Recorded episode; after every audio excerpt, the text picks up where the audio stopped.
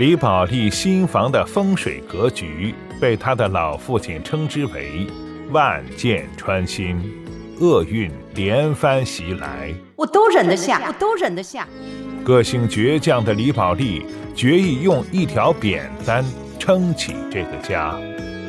请听有声小说《万箭穿心》，作者芳芳，演播胡杨、孙大江。有些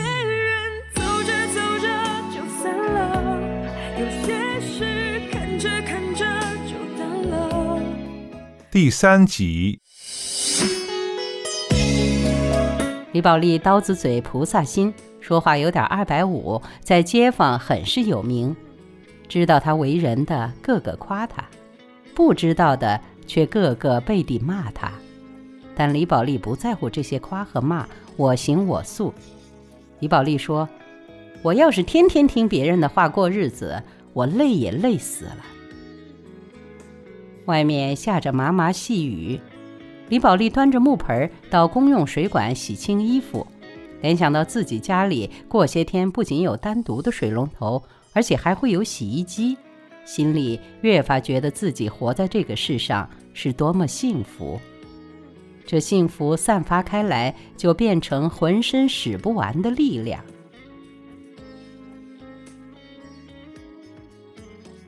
李宝莉的父亲原本在码头当起重工，有一天出了工伤，砸断了腿，就被内退回家，在家闲着也是闲着。再说了。做惯事情的人也闲不住，于是李宝莉的父亲就自学成才，跑到路口给人补自行车胎。虽然挣不了几个钱，但手上有活干，人没白活。李宝莉的母亲成分硬，早先在针织厂还当过革委会的主任，没有大事就登台讲话，声音硬硬朗朗，很给人提气。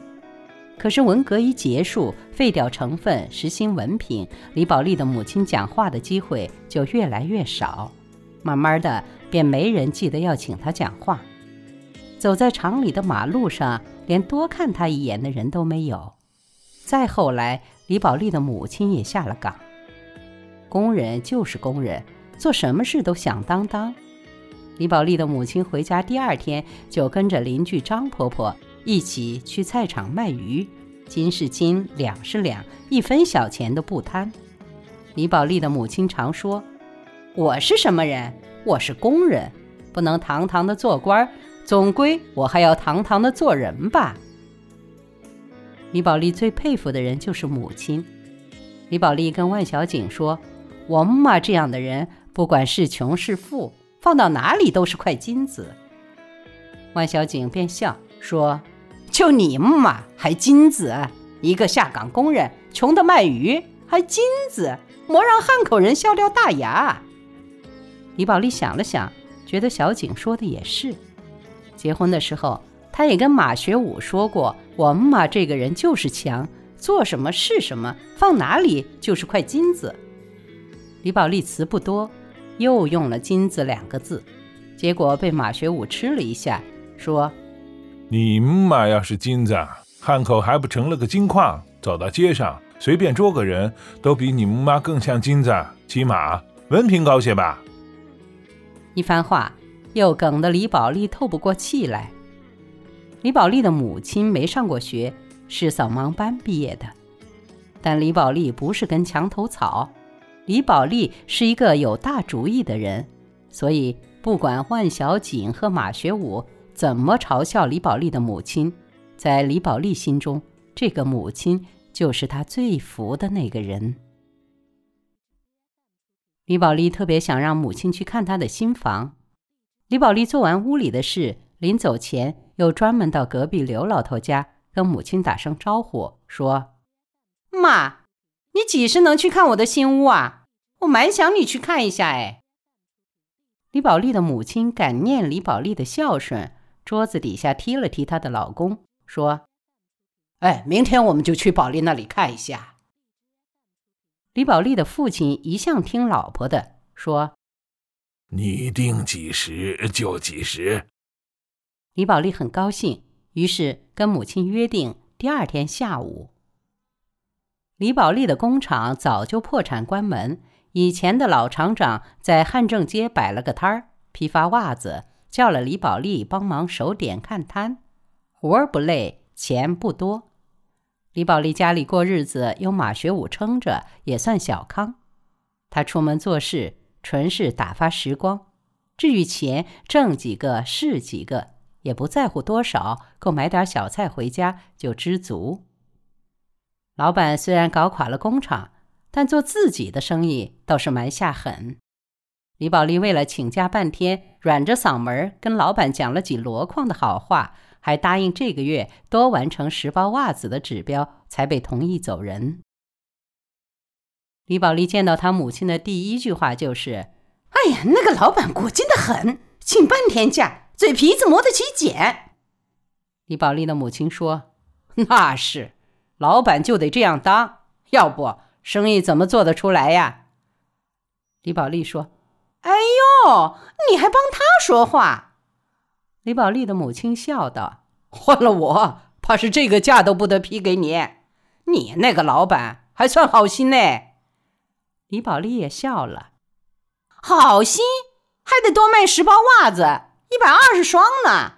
他呀，硬是像个周扒皮。”李宝莉的母亲说：“哎呀，叫小景买，反正她老公的钱不花光，也拿去玩女人了。”李宝莉的父亲一边瓮声瓮气地说：“你们俩真是像强盗，要别个小景当冤大头不说，还要损人。”说的李宝莉和母亲当即大笑。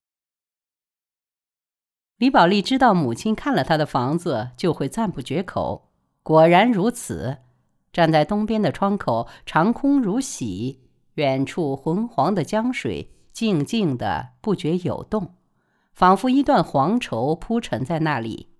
李宝莉的母亲激动的泪水往下掉，说：“宝莉啊，你得亏找了个好男人，能够住这么好的房子。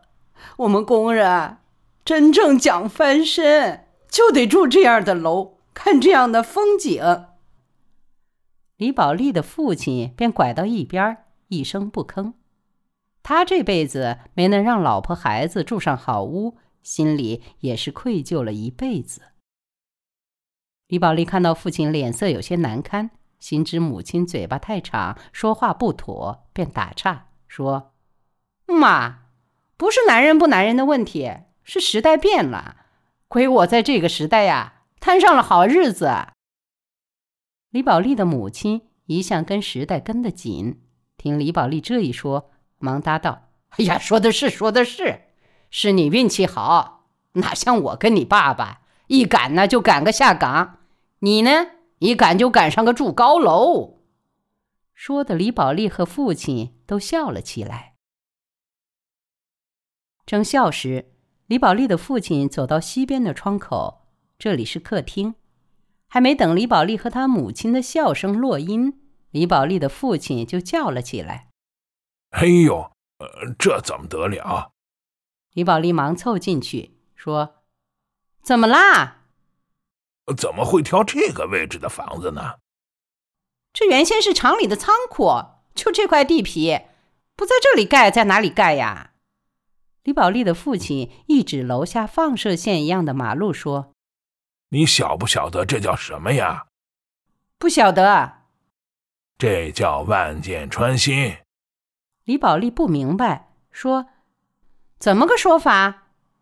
李宝莉的父亲说：“你看，呃，你这里是个死角，条条马路都跑到你门口的转盘打转，哪条路都像箭一样直朝你住的楼房射，这就叫万箭穿心。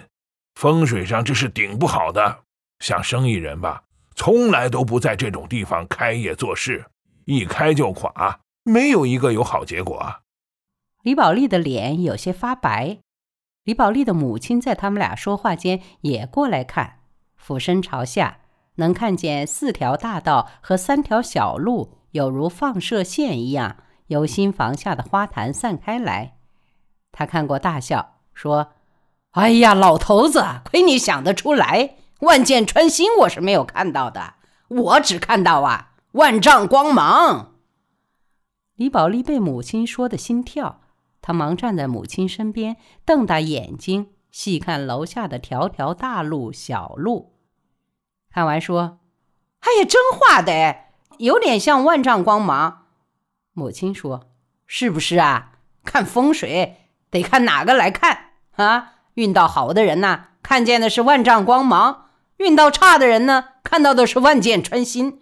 像你爸爸的运道一直往下走。”他怎么能看得见这新楼的万丈光芒啊？母亲的话把李宝莉的脸色挽了回来，苍白中又渐渐浮出红色。